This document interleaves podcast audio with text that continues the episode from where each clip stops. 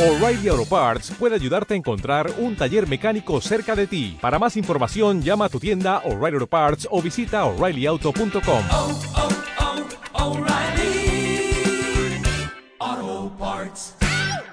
Las esferas, los adornos, los moñitos, los foquitos, muñequitos, de colores, mariposas, bastoncitos, pajaritos, Santa Clauses, angelitos. Pon tu árbol. Pon tu árbol, pon tu árbol, pon tu árbol, pon tu árbol. Adórnalo lo más original y creativo. Tu árbol. Y postealo en martadebaile.com tu árbol o wradio.com.mx tu árbol. Los mejores arbolitos se llevarán grandes alegrías. Pon tu árbol. Este año, ponte las pilas y pon tu árbol. Feliz Navidad. Solo por W Radio. Merry Christmas, ladies. Merry Christmas, Mr. Buble. Are you ready to sing a little jingle bells? Yes. Jingle bells, jingle bells, jingle all the way. Oh, what fun it is to ride in a one-horse open sleigh. Jingle bells, jingle bells, jingle all the way. Es que nadie lo canta mejor que él. Nadie lo canta mejor que él. Muy buenos días, cuentavientes. Hoy, justamente hoy, déjenme decirles, para todos los que están así mordiéndose las uñas, cerramos nuestro concurso de arbolitos de Navidad. O sea, básicamente tenían hasta hoy, bueno, tienen hasta hoy. eh, ¿Hasta qué hora es hoy? ¿Qué será? Hasta la medianoche para subir su arbolito de Navidad. Porque ese esfuerzo sobrehumano que hacemos los padres por darle, pues digamos que, pues un recibimiento bonito a Santa Claus, por darle a los niños una Navidad. O sea, yo sí conozco gente que no pone el árbol. ¿Tú En pusiste casa no árbol? árbol. Qué mal. Solo Luz, ¿tienes árbol? Ay, pero es que Luz tiene sobrinos.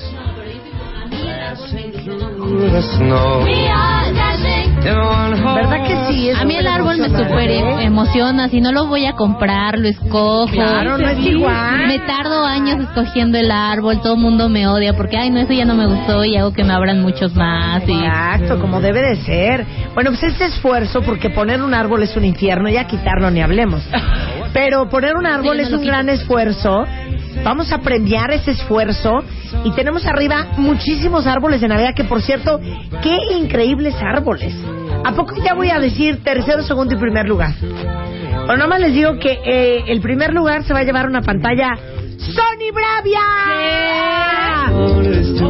El, primer- el mejor árbol de Navidad se va a llevar una pantalla Sony Bravia espectacular.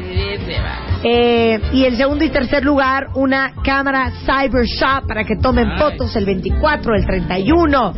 Reyes, cuando abran los regalos los niños que trajo Santa Claus, etcétera, etcétera. Y este, de veras les digo algo, Antier estaba viendo los árboles en la página de martadebaile.com. Qué bonitos árboles han subido. Hay unos muy originales, ¿eh? ¿Viste Muy. el blanco? como de- Espectacular. Este me parece espectacular. Espectacular. Entonces, el gran chiste es que se tomen una foto, pues, si están oyéndonos desde su casa, lo pueden hacer ahorita, con su árbol, con su ID de cuentaviente, y suban la foto a martadebaile.com, compártanla entre sus contactos en Facebook o Twitter para que consigan votos, y entre las fotos más votadas vamos a seleccionar a los ganadores.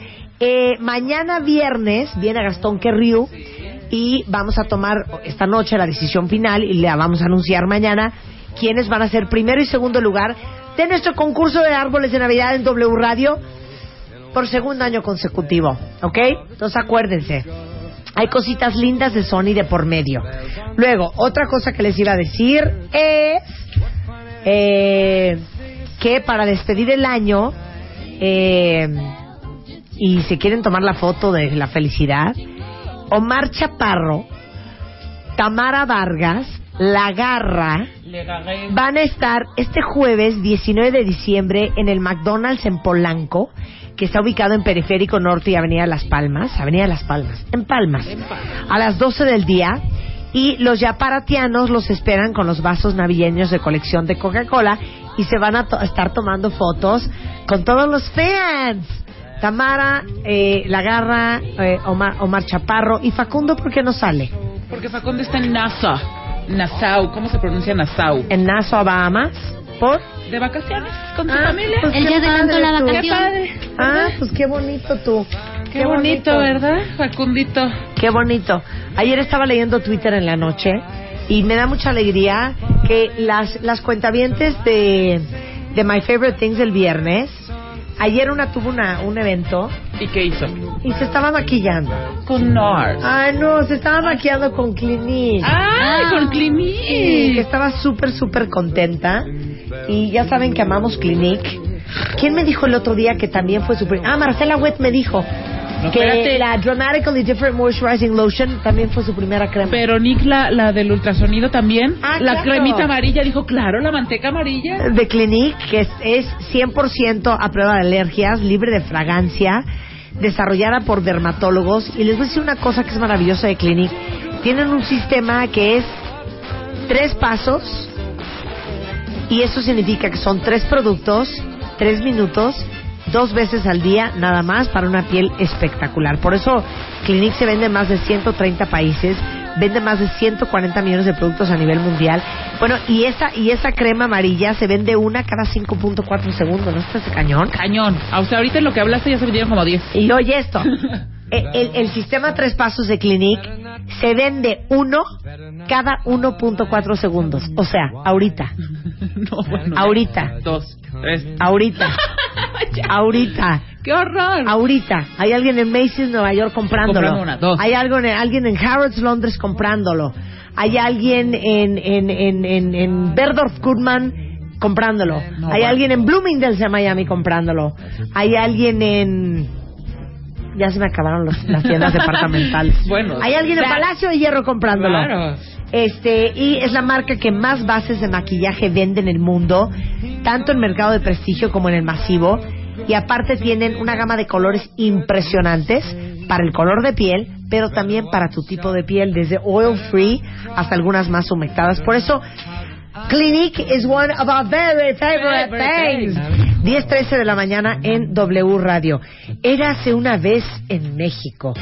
Remembranzas y reflexiones de Alejandro Rosas y Sandra Molina. Ponle su entrada. Canta, hijo. Chuntata, chuntata. No tiene letra. Esta no tiene letra. Pero no es aquí donde tú recitas y todo. Ah, yo sí Ah, recito, sí, pero recita. ¿No es no. con esta canción? Sí, pero no, letra no tiene. No, pero tú siempre dices... Campanas de Villayala, ¿por qué tocan tan dolientes? Es que ya murió Zapata y era Zapata un valiente. El buen Emiliano que amaba a los pobres quiso darles libertad, por eso los indios de todos los pueblos con él fueron a luchar.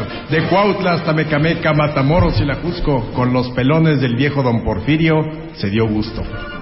Te amo. Aparte me imagino perfecto, Sandra, Ale, de 10 años, en la primaria con su uniforme, porque me late que ibas en primaria de uniforme, Sí, claro. ¿verdad? todavía. Ok. ¿El suéter era verde? No, era azul. Era azul, sí, o azul o verde. Camisita blanca. No, Camisa parado blanca, así de... zapato gris. Buenos días, padres de familia. El caudillo zacatecano dijo, oh, campanas. O sea, te imagino perfecto. A ver, ¿por Era qué protagonista de todos los eventos cívicos Bueno, de la es que escuela. Sandra fue mi compañera de, de- la "Ay, secundaria. ella te puede, el ella niño". te puede dar testimonio de eso porque somos compañeros de la De secundaria. secundaria. A ver, ¿y cómo era? Un nerzazo. Nerzazo, no, tampoco, no tanto, pero sí siempre apasionado de la historia desde, pues, desde esas edades. Sí, sí, O sea, creo que tu Tú primer eras- ensayo es de los Tú eras 14, el, 13 el- años, 15 ¿Tú años. eras el compañerito de, de clase insoportable? Ay, sí. Para la Que, maestra, que en el examen que todos Sí, los claro. todos volábamos, él se sacaba 10. Sí, claro, seguro. para la maestra sí era insoportable. Para la- las de historia general, porque me las pasaba corrigiendo. Ah, claro. qué Sí, pesadilla. sobre todo en la prepa. En la O prepa sea, sí. tipo, haz, haz tu voz de chiquito. Así de- A ver, yo voy a decir. No, oye, ya y tenía- entonces, bueno, no podemos hablar que Madero, Madero, Sí, sí, sí, en el año de 1865, Y entonces, Maestra, Madero nació en 1873. Entonces, señor Rosas, Alejandro Rosas a la dirección. señor Rosas, si no, si, si no, si sigue hablando, lo voy a mandar a examen final. Y entonces yo respondía, no necesitaría estudiar. ¡ay, Ay, qué pesadilla, qué eh! pesado. Eh, Entonces todavía ya me decía, a ver, repita conmigo, exageré, exageré. Entonces yo respondía, no, no exageré, maestra. No, bueno, una pesadilla. ¿Sí te acuerdas de, ese, de esos Sí, momentos? sí, una soberbia impresionante. insufrible, insufrible. ¿O qué tal los Alejandro Rosas, que les hablas al- el día anterior del examen final? Óyale, hijo, perdón. Oye, ¿tienes los, apunto, los apuntes que dio la maestra la semana pasada? No, no los tengo, fíjate. No, yo no tomo apuntes, tengo. no los Yo necesito. no tomo apuntes. Qué pesado, Alejandro. A ver, pregunta sorpresa, examen sorpresa para los cuentavientes sobre la historia de México. A ver si ustedes son de los amigos de Alejandro Rosas en secundaria o de los enemigos de Alejandro Rosas en secundaria. Prepárense porque les voy a regalar el libro Érase una vez México de Sandra Molina y Alejandro Rosas al primero que conteste esta pregunta. Examen sorpresa. Examen sorpresa. Sorpresa. Examen sorpresa.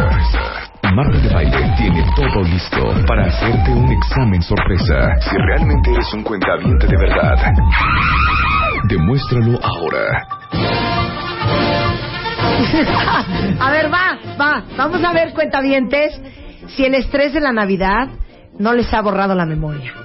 Bueno, ahí va. Ahí va. De acuerdo a nuestras crónicas, la memoria viva y demás, ¿en qué fecha se funda Tenochtitlan? Ok.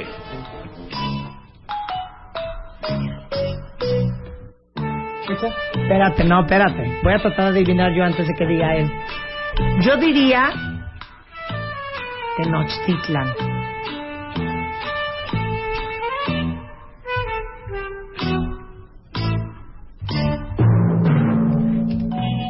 Mil cien. ¿Incorrecto? Incorrecto. Ok, espérate. 400 antes de Cristo. No. No, ya no. Ok, espérate. 1323. ¡Casi! ¡Ay, casi! ¡Metal! Luis Alberto Nájera es ganador del libro. La respuesta correcta es, yo te la voy a dar, se la, la voy a leer del Twitter. Luis Alberto Nájera dice 13 de marzo de 1325. Así es. Eso. Muy, además, Qué asco, bueno, Luis Alberto. Le puso la Qué fecha asco. exacta porque el- eh, generalmente pueden variar la- el día, pero el 1325 es correctísimo. Pero aparte, perdón, ¿por qué se sabe que fue el 13 de marzo? Sí, claro. Bueno, porque ya se- de acuerdo a los propios calendarios que dejaron los aztecas, ya puedes hacer el cálculo. Pero ¿a poco dejaron un calendario de hoy, en la 13 de agenda. marzo de 325, damos por inaugurada nuestra queridísima Tenochtitlan. Y alguien cortando listón, ¿no? Bien, no, más bien cortando Cortando. el listón frente al águila que devoraba a la serpiente. Claro, claro. ¿Qué? Hijo, voy, y les voy a contar una cosa. Vamos a, vamos a chorchar. Que igual y me van a regañar, pero, pero tengo una obsesión. ¿Saben que ya no estoy pudiendo con este rollo que está como de moda? A ver si yo soy la única o ustedes están de acuerdo conmigo. A ver. Ay, ¿y cómo se llama el kinder? Chiquintú. Ah, Chiquintú. Sí, casa donde cantan los niños en náhuatl. ya no puedo, ya no puedo, ¿no? ¿Y cómo se llama la marca de mezcal? Chiquintic.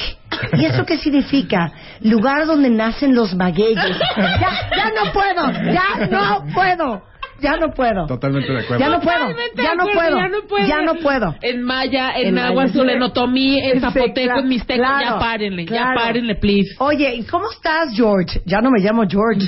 ¿Cómo te llamas? Tonantzin Volcú. Porque, hijo, ¿por qué te cambiaste el nombre? Eso es Tigre de las Praderas, libre en la eternidad, en Otomí. ¿Sabes qué? Ya no puedo. Ya no puedo. Ya no puedo. ¿Me explicas esta moda?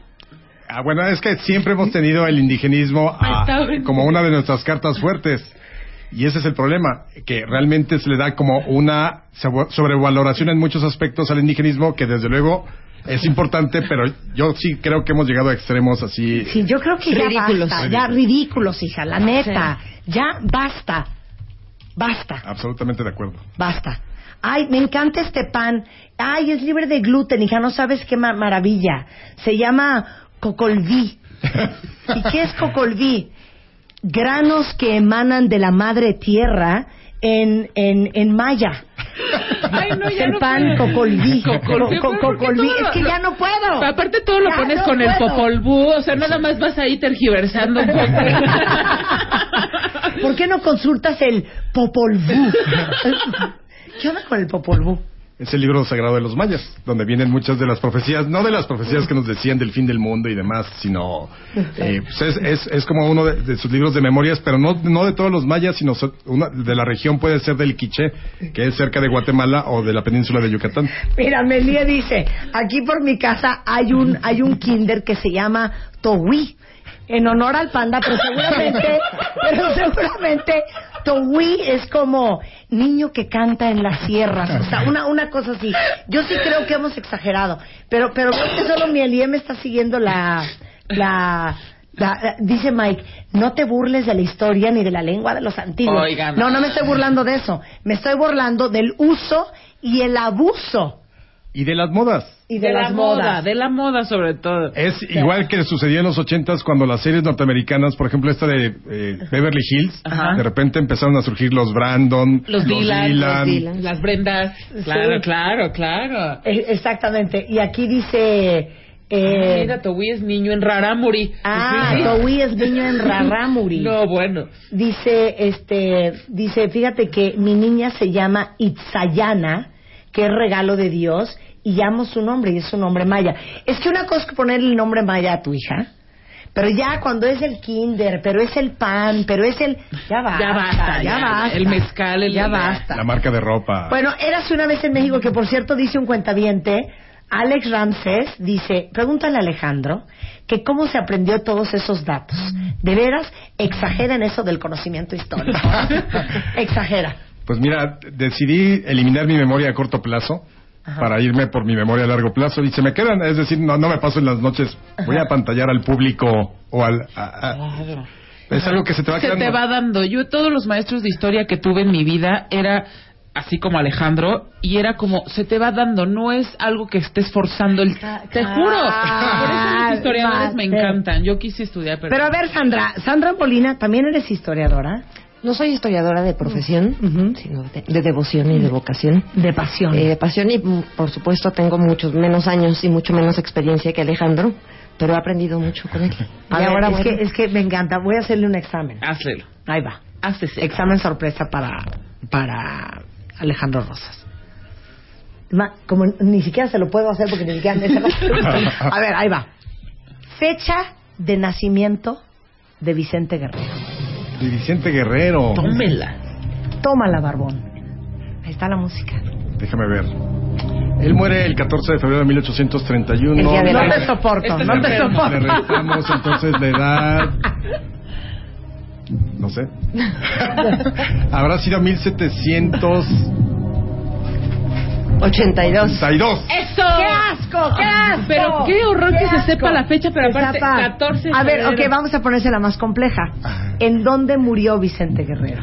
En el huerto del convento de Cuilapan en Oaxaca. Lo llevaron arrastrando, caminando desde Huatulco, donde lo entregaron a eh, en el Bergantín, Pic- en el Bergantín Colombo, Ya basta. a un villano de apellido Picaluga. Pícalo. Picaluga lo aprende. Ok. Dos amantes de la Güera Rodríguez. Agustín de Iturbide y eh, eh, Vicente, no, el Libertador del Sur, Simón Bolívar. Y dicen que también se descabechó a Humboldt.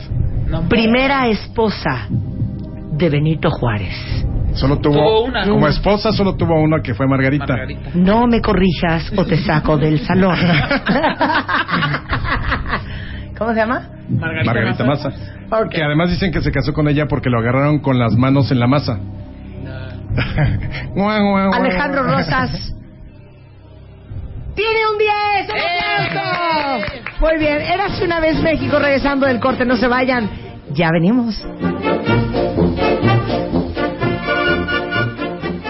En Movistar descubrimos que el árbol es el corazón de la Navidad. Por eso te regalamos un árbol de Navidad comprando un Movistar y recargando 200 pesos. Disfrútalo desde un Huawei Y220 por solo 999 pesos. Movistar, compartida la vida es más. Detalles en movistar.com.mx. Esta Navidad compara y cámbiate a Movistar. Movistar. Compartida, la vida es más. Presentó. Estés en donde estés, no te muevas. And let the beat control your body. Ya volvemos. Marta de baile. En W. Ya regresamos. Más Marta de baile. Regresamos. En W.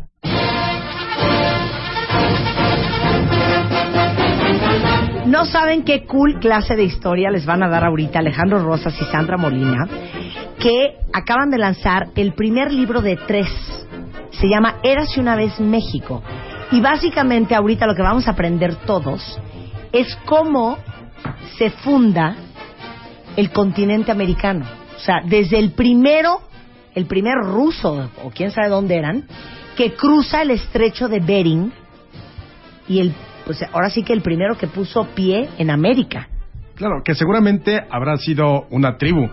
Lo que sabemos a ciencia cierta es que eran Homo sapiens, es decir, ya eran como nosotros, ya erguidos, el, el- el dedo pulgar, es ya tenían raciocinio y demás, y seguramente habrán cruzado porque tenían frío. Tenía, bueno, bueno, estaba congelado por la última glaciación, el estrecho de Bering, y seguramente dijeron, bueno, el camino sigue, veamos qué hay del otro lado, ¿no? Y migraron hacia lo que ahora conocemos como América, y ellos no tenían ni idea dónde estaban. Y comenzaron a caminar durante decenas de miles de años hasta que llegaron a un lugar, a un punto en donde pudieron ser sedentarios y empezar a fundar, bueno, agricultura, ganadería, además, y fundar las primeras civilizaciones, que es Mesoamérica, lo que ahora conocemos como Mesoamérica. Ahora vamos a explicarles una cosa bien importante, cuentavientes. El estrecho de Bering está eh, eh, justamente eh, entre Rusia y lo que hoy es Alaska. O sea, es básicamente la parte occidental de una pequeña, digamos, península que se llama la península de Seward en Alaska. Y obviamente del otro lado es el extremo oriental de la península de Chukchi en Rusia. Que pensando que el estrecho de Bering mide 85 kilómetros, o sea, ¿cuántos 85 kilómetros más o menos? Estábamos diciendo que así en- aquí en la Ciudad de México sería de Tlalpan a satélite, ida y vuelta. Ida más y o- vuelta. un poquito Esos más. son 85 kilómetros. Más o menos. Que si no los echamos en tres días o en dos días. ¿Cuánto caminarás eso?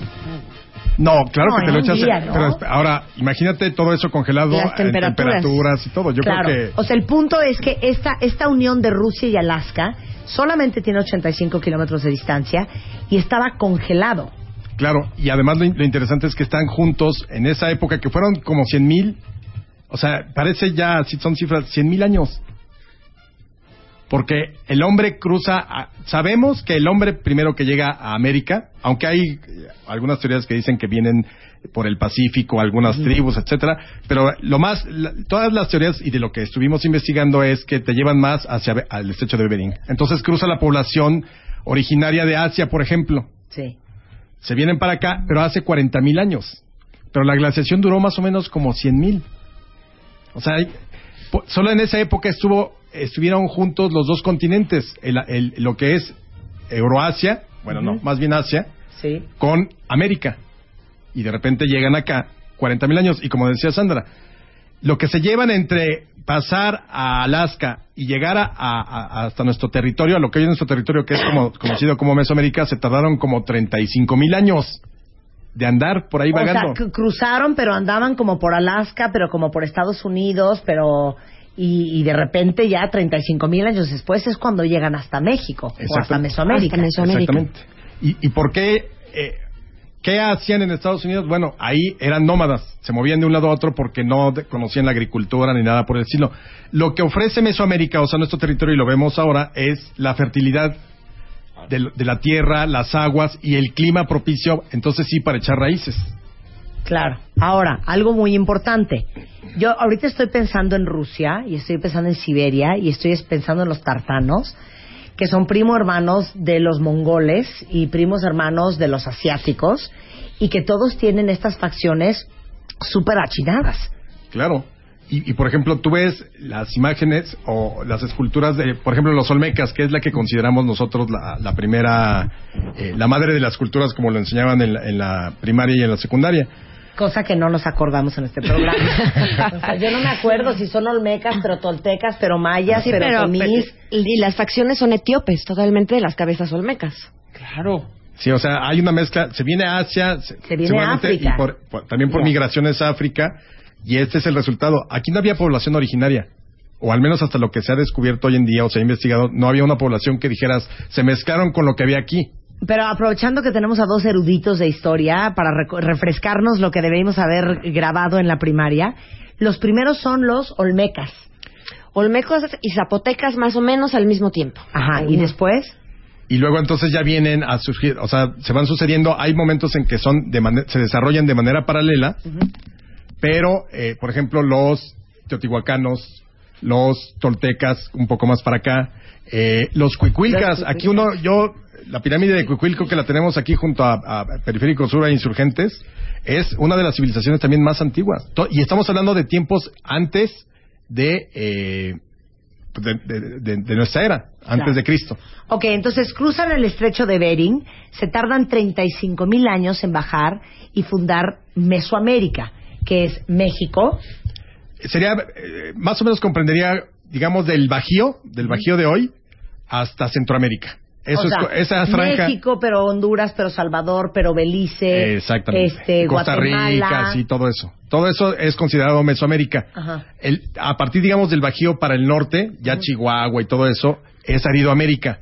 ¿Por qué? Por, por los climas y todo. Entonces, por eso no pudieron echar raíces bien, como grandes civilizaciones, los, lo- los primeros pobladores. Ok. Ahora, te digo, aquí ya en, ya en México, en el territorio mesoamericano, pues, ubiquemos un poco como en el 2500 antes de Cristo, que es cuando ya, des- ya encuentran la manera de cómo sembrar y, y domestican el maíz, porque el maíz crecía de manera salvaje. Ajá. Y, y entonces es cuando ya deciden pues establecerse aquí. Y el hecho de establecerte pues te, te permite organizarte también. Ok, vamos a hablar. Eh, eh, eh, ok, va- tú, yo los sigo a ustedes. Porque yo me iba a brincar al águila y la serpiente, pero yo los Bueno, sigo a a eso iba yo precisamente, que después de todos estos cien- decenas de miles de años, nosotros pensamos que cuando que, que la fundación de México viene de la fundación de Tenochtitlan y Tenochtitlan es realmente una civilización que viene al final de la, histo- de la historia del- de- prehispánica. Es, de la- es de las últimas que se funda después de los olmecas, zapotecas, mayas, teotihuacanos, cuicuilcas. Y entonces exactamente, digamos que los, los aztecas ya recuperan totalmente la, la mucha de la influencia de todas de, de los mil años que habían pa- pasado en, en la fundación de ciudades. Entonces, por ejemplo, en los aztecas encuentras influencia tolteca, pero también influencia teotihuacana. Por ejemplo, el Quetz- Quetzalcóatl o el culto a Tlaloc son no son originales de los aztecas. Ahora, los aztecas están un día muy cómodo en lo que se llama Aztlán, más o menos por el 1111. Es decir, fíjate, estamos hablando de que en 1111, 1116, por esos años, varias tribus nahuas deciden dejar su lugar de origen, que es Aztlán. Hoy no sabemos dónde está Aztlán. Hay quienes dicen que está por Nayarit, pero sí, está, sí sabemos que estaba por el norte, pero nadie sabe. Aquí estuvo Aztlán, ¿no?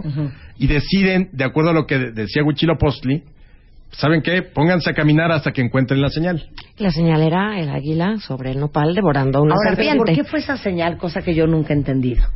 O sea, ¿por qué no fue... Eh, Ahí donde ahora está el que güerito con el penacho. un maguey, un, Sí, un maguey con un señor parado junto, esa es la señal. ¿Por qué fue un águila? Y, y secándose el sudor de la. Exacto, exacto. O sea, yo creo que son los símbolos que ellos manejaban y realmente no sabemos. O sea, digo, si tú crees que Huitzilopochtli Ah, se no, le pues apareció... todo lo sabes. Que contestar. son, son mitos fundacionales que tienen mucho de creencia religiosa de, de la época. O sea, realmente esa es la tradición que llega hasta nosotros oral. Nadie puede decir que pues, sí, sí se les apareció un dios. Es lo que yo te iba a decir. O sea, neta, eso habrá sucedido. Porque ustedes saben las probabilidades de que uno vaya caminando, ¿no? Hacer su Muy quehacer. campante, hacer su quehacer. Y de repente volteas. No sobre un árbol, no sobre un manzano, no sobre un roble, no sobre una piedra, sobre un nopal. No es un buitre, no es un pájaro, no, no es un robin, no es un pájaro carpintero, es un No es águila. una calva. ¿Ok? No trae una lombriz, no trae este un, un, Un conejo. un conejo, no trae un palito que Un no, gusanito. no, trae un- una, serpiente. serpiente. O sea, las probabilidades de que eso suceda, Sí, es. o sea, son slim to none. Slim to none. O sea, ¿eso realmente habrá pasado? Además, claro, y si de veras la encontraron, la encontraron en el lugar menos propicio para fundar una ciudad. Claro, además. En un islote espantoso ahí, en una lleno, rodeado de agua, donde era dificilísimo fundar algo. No, eh, o sea, tenía todo en contra, pero además, imagínate, el Dios les dice, oigan, pues tienen que buscar la señal que acabas muy bien de describir, Marta. Y entonces salen por el 1116 y, y caminan durante 200 años. Sea, con encontrar el o sea, águila. del 1116 al 1216 al 1325. Yo creo, o sea, obviamente nosotros hablamos en el libro del mito fundacional cómo es y cómo nos los cuentan sus propias tradiciones y cómo, cómo viene la historia oral. Pero ahora sí reflexionando. Pero ahora sí, haciendo mis reflexiones eh, históricas, yo creo que ya estaban cansados y Tenoch, que ya era el último de los caudillos, porque imagínate, ya habían muerto, que te gusta? Ocho generaciones desde el- de los que salieron. Claro. Obviamente ya no había ninguno. Claro. Habían, ya eran ocho generaciones. Entonces Tenoch ha de haber dicho, híjole, ¿saben qué? Ya. Ya, estoy harto de caminar. Me duelen los juanetes, güey, ya. Entonces, como él era al que todo el mundo le creía, pues seguramente dijo, no, pues, ¿sabes qué? A ver qué hay ahí detrás de los matorrales. Y entonces nadie vio nada. Y, ¡Ay, aquí está el águila! ¡Chin, ya voló! Y entonces, ¡aquí es, aquí es! O sea, seguramente, porque además, generalmente, la historia muchas veces es de circunstancias, es de cosas que no te esperas que puedan suceder. Miren, les voy a decir una cosa, pónganse a pensar en esto, neta, neta, neta. A ver, imagínense ustedes cuando van, si alguien ha ido a una peregrinación, ¿no? O cuando de repente estás caminando en un centro comercial Ay, y, llevas ahí desde las 11 de la mañana y son las 5 de la tarde. No dices, aquí, ¿no? En este extintor me voy a sentar, ¿no? Claro. Aquí en este, o en Estados Unidos, que, que ves los, este, las, eh, las bombas agua. de agua. Ajá, las sí, sí. bombas, aquí me voy a sentar. Y dices, y de aquí no me mueven, ¿eh? O sea, vayan por el coche al estacionamiento, aquí los espero, ¿no? Porque ya estás agotado. ¿Quién dice que así no fue? Con Tenoch. Que dijo, ¿sabes qué, güey? Yo ya no puedo, ya me están sangrando los pies. Estas, estas, estas chanclas de yute que me hizo Doña Conchita no me están sirviendo. Ya la vamos a hacer aquí. Oiga, don Tenoch, pero si aquí hay pura agua, está cañón. No me importa, no me muevo de aquí. Ya no aguanto los pies. A ver. Así se me hace. A ver, O sea, es- digo, yo, yo no lo pondría en duda. Pero es que no, puede ser. Pero obviamente para, para lo que significaba en ese entonces la, la cuestión de los dioses y que te hablaban y todo, pues obviamente el mito es maravilloso y es fundacional y, a mí me gusta mucho el asunto del águila y la serpiente. Ahora, Sí, es muy para, el para el país que tenemos yo diría que más bien lo que encontraron fue una serpiente devorándose al águila, porque realmente estamos de cabeza, pero bueno. No, ha de haber dicho Don Tenoch, pero ya ve lo que dijo los dioses. Se acabo de ver la, la serpiente ahí con el animal. No, Don Tenoch, yo no la vi. Acaba de volar. Oye, háganme caso. ¿Cuándo les he mentido? ¿Cuándo les he mentido? Claro, claro. Y se acabó. Y como decía Sandra, imagínate además es un islote. El islote, lo que era la ciudad, la Fundación de México Tenochtitlan se da sobre lo que hoy es el centro histórico, nada más. Es decir, de la catedral como tres cuadras atrás, del Palacio Nacional tres cuadras atrás, eh, hacia la Alameda, donde está el eje central Lázaro Cárdenas, y, por José María Izazaga. Esos mapas los pueden ver en Érase una vez México, ahí los traemos y todo. Pero realmente era una islita. Y lo que, lo que sí es importante es cómo construyen su imperio a partir de 1325 y que va a durar casi dos siglos el imperio azteca, porque va a terminar en 1521. Qué Estoy viendo el mapa. Qué impresionante. Ese, eres- ese pedacito. En ese pedazo. Pero mira, tantitos si hubieran venido para acá, ¿no? Un poquito más a tierra firme. Más hacia satélite y hubieran encontrado tierra firme. Claro, y había por todos lados, pero ahí era la señal divina. Y entonces fundan el, el- el, eh, México Tenochtitlan, tiene un desarrollo de 200 años, al- es el imperio más poderoso de toda la región, y es en 1519 cuando se encuentran con eh, los españoles que llegan. Ahora, pero vamos a aclarar una cosa. Estaba México Tenochtitlan en lo que hoy es el centro histórico. Sí. Pero en otras partes, Durango, Nayarit, Veracruz, este, Quintana Roo, había otras civilizaciones. Claro. No del desarrollo de los aztecas, pero sí, eh, sí, sí había Sí, civilizaciones. no eran los únicos. O sea, en realidad era como lo que es hoy el DF para México, que es la capital del país. Para el resto de la zona, México Tenochtitlan era el centro de todo. Y el centro del universo. Del uni- y además era era una, una civil- eran muy poderosos, tenían a todos subyugados y todos pagaban tributos y obedecían a Tenochtitlan. Claro, y tenían y daban prisioneros se iban a las guerras. O sea realmente quien tenía fritos a todas las a todas las pue- los pueblos indios o indígenas de esa época eran los aztecas. Por eso cuando llegan los españoles lo que hace Cortés es la lógica no es que llegaran y, y nos asustamos con los cañones y con los caballos seguramente la primera vez que vieron un caballo los aztecas o los indios en general sí se asustaron pero luego se dieron cuenta que también se podía matar como al jaguar o como Claro. al Han de haber dicho, ¡qué perro totote! Oye, dice Ale Gómez, maldito Tenoch, que ahí no era, ahí no era. Bueno, hoy nos sorprendemos y eso es de las cosas que nosotros mencionamos a lo largo de una vez en- en México, una vez México, perdón. Nos sorprendemos de que se inunde la Ciudad de México, pues no, aquí era un lago, un lago que parecía mar. O sea, son cosas que es lógico y nos vamos a seguir inundando El hasta- resto de nuestros días. Ah, exactamente, por los siglos de los siglos, porque era un lago, un gran lago, un lago al que no se le podía alcanzar a ver la otra orilla. Es que, ¿sabes que Siento presión, siento presión de ¿Por la qué? comunidad. Me dan pena preguntar esto, pero lo voy a preguntar. Pregúntalo. No hay preguntas tontas nunca, ¿eh? Ok, mi pregunta es, llegaron la serpiente, Tenoch, Tenoch cansado, dijo, aquí es. Todos dijeron, en agua con sal. neta, hijo, esto es pura agua. Mi pregunta es, ¿eso cómo lo rellenaron? Los ¿Se vale? Claro. ¿Se vale? Los aztecas no lo rellenan. Lo que hacen es crear un poco de estas famosas chinampas, que es tierra flotante para cultivar. La capital imperial está en la, en la, en la isla. Hay, se fundan comunidades en todos los, la, la- lo, lo que es la costa del lago. Y quienes van a desecar el lago son, los españoles. Ellos se movían en canoas. En las calzadas, las calzadas eran de agua. Se movían en canoas. O sea, por decirles, donde está la iglesia de la profesa, que es Isabel la Católica y Madero, eso era una chinampa. Era una calle de agua. La chinampa, las chinampas estaban afuera A para cultivar. orillas, Sí, sí, A las orillas. Pero ¿cómo las habrán hecho? Es que yo no sé cómo se hace una Ah, chinampa. con, con carrizo, Ajá. los juntan, los, los ataban quizá con, con alguna fibra de maguey y entonces ponían tierra encima. Y, y entonces en esa tierra cultivaban. Entonces así tenían el chile, el jitomate, etcétera, ¿no? Todo la- lo, lo que necesitaban. Lo que no conseguían aquí, entonces iban y se lo arrebataban a los pueblos vecinos. Entonces los españoles andaban en canoas. No, los españoles cuando llegan dicen, a los españoles no les interesa el agua, les interesa la tierra. Entonces, ¿qué hacemos? Pues vamos a desecar. Y entonces hacen, haz de cuenta que abren un... No, pero espérate un segundo, hijo. Qué cosa más rara que estás viendo que a dos kilometritos, ¿no? Hay tierra firme Ajá. y la necedad de estar ahí metidos. Sí.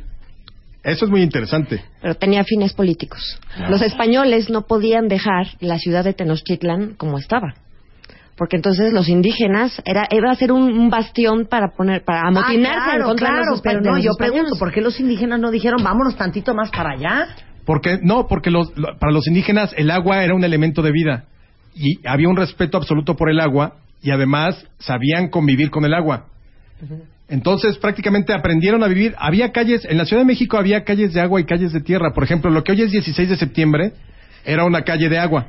Ahí había, ahí transitabas en, en canoas, pero había calles de tierra, entonces podías ir a pie. Pero los, lo- los aztecas nunca vieron como un problema el agua y nunca se les inundó por, por cuestiones na- propiamente naturales, sino por errores humanos. Nunca se les inundó Tenochtitlan. Ok, entonces llegan los españoles y entonces ¿cómo desaguan? Crean un gran desagüe, pero así un mega desagüe. O sea, ¿dónde? Eh, está es, eh, hacia Nochistongo, hacia el norte de, de, de la Ciudad de México. Eh, ahorita te digo exactamente el lugar. Pero hacen un desagüe a, a tajo abierto. Haz de cuenta que crean un, como el Gran Cañón del Colorado, pero en chiquito, Ajá. abierto, para que por ahí se vaya el agua. Y se llevaron tres siglos para desecarlo. O sea, finalmente se deseca hasta la época de Porfirio Díaz. El ¿De lago. qué me estás hablando? Bueno, nada- 300 años para desaguar eso. Sí, pues claro. Y ahora, todavía en el siglo XIX podías navegar el lago de Texcoco con barcos de vapor. Estoy en shock. O sea, ¿cómo? De- entubamos ríos, desecamos el lago y hoy tenemos una ciudad que se inunda, Que se inunda. cada verano. Cada verano. Qué interesante, de verdad. Dice aquí Luz Cueto. A que Tenoch se hubiera sobado sus pies con lo que es su frescapié y le hubiera seguido la tierra firme. O como dice alguien más que dice, como le diría la mamá de Rebeca, seguramente Tenoch dijo, se acabó la fregadera, aquí, nos vamos queda". a quedar. Entonces, ok, 300 años desaguan los españoles, eh, la gran Tenochtitlan, y luego... Y, y entonces se van se, se va cre- va creciendo la ciudad como la conocemos la Ciudad de México o sea va aumentando sus calles ya de tierra pero siempre por eso se por eso se hunde todo por eso la catedral está medio hundida por eso el palacio Bellas Artes, sí, claro. todo eso porque era el lago y lo que quedó abajo pues era pues, el lodo ahora nosotros en este primer volumen nos metemos mucho en el virreinato porque realmente ahí sí creo que muy pocos eh, muy poco se conoce, no obstante que hay mucha información, se conoce muy poco del- de, los 300 años de dominación española. Y entonces hay, hay, hay algunas cosas que nosotros rescatamos aquí que son importantes porque seguimos viéndolas reflejadas hoy en día. Claro, por, por ejemplo, bueno, además de las inunda- inundaciones, el ambulantaje. El ambulantaje es un problema de virreinato. ¿Cómo? Sí, el primer ordenamiento de ambulantes es de 1700 del... sí, 1790 aproximadamente. Es un problema que ya es histórico. Los motines, así como ahora quemaron el arbolito de Navidad la semana pasada, pues también quemaron el palacio, vi- el palacio virreinal. La gente enojada por alguna circunstancia política. Este, los primeros taxis de 1790, eh, lo- colegios importantísimos como, San Ildefonso, San Pedro y San Pablo, que estuvieron presentes durante toda la época colonial. Eh, la piratería, o sea, hoy la piratería quizá es la de los puestecitos, pero hubo una piratería terrible en los siglos XVII y XVIII, eh, pero piratería de la buena, o sea, de los barcos cañoneando, robando eh, el oro español y demás. Entonces, realmente te das cuenta de que hay muchas similitudes. Lo que pasa es que cuando vas a la escuela, para nosotros, para todos los que estudiamos en el siglo XX, el la época colonial pasaba prácticamente desapercibida. ¿Qué sabías de la época colonial? Pues de Sor Juana, del Barroco, la Virgen de Guadalupe, quizá la Universidad de México, y ya. Y fueron 300 años. Mm, 100 años más de lo que tenemos de vida independiente. Qué impresionante. Y, y hoy no conocemos realmente nada de, de- de- de esa época colonial. Bueno, Érase una vez México es literal la historia de los hombres que cruzaron desde el estrecho de Bering la fundación de Mesoamérica y este es el primero de tres. Sí. Así es. El, el que sigue viene del grito al Ipiranga, o sea, desde el movimiento de independencia hasta que Porfirio Díaz sale al exilio. y el tercero, El tercero es desde el gobierno de Madero hasta nuestros días. Ese saldrá en el 15. Y ya veremos cómo vienen las elecciones en el 15, las Claro. intermedias. No para sabemos ver- el final, la Para ver si hay un final feliz para la historia de México. qué bonito, de las cavernas al virreinato, Érase una vez México es de Sandra Molina y Alejandro Rosas y eh, voy a regalar dos libros Así más, es. pero vamos a hacer examen sorpresa. Examen sorpresa. Examen sorpresa. sorpresa. Examen sorpresa. Marta de Baile tiene todo listo para hacerte un examen sorpresa. Si realmente eres un cuentaviente de verdad, demuéstralo ahora. Mira, Takimeshi dice, lo que no aprendí en seis años, lo aprendí en 50 minutos con ustedes. Me da mucho gusto. El libro es una maravilla, ¿eh? Y me parece interesantísimo saber cómo se funda este continente y todo lo que pasa y cómo llegamos a fundar Mesoamérica. Bueno, y aquí viene la conquista, viene eh, todo el encuentro entre Moctezuma y Cortés. Hablamos de las civilizaciones prehispánicas, desde luego, pero no en ese tono de, y entonces en el postclásico tardío, no, sino más o menos cómo se van desarrollando, con cuadros, con imágenes y además con muchas anécdotas. Bueno, para los que se pasaron primaria en blanco. La pregunta para regalar los dos libros de Érase una vez es... El nombre de un pirata que haya llegado en el siglo XVI-XVII al Golfo de México. De uno de los piratas. ¿Qué Hook, Barba Azul, que el nombre de un pirata que ha llegado entre el siglo XVI y XVII a México. al Golfo. Campeche, Campeche y o Veracruz. Ok, perfecto. Los dos primeros cuentavientes con Eddie de Cuentaviente que arroben también a Alejandro en ARR 1910. Les vamos a regalar el libro Érase una vez México de Sandra Molina y Alejandro Rosas. Te queremos.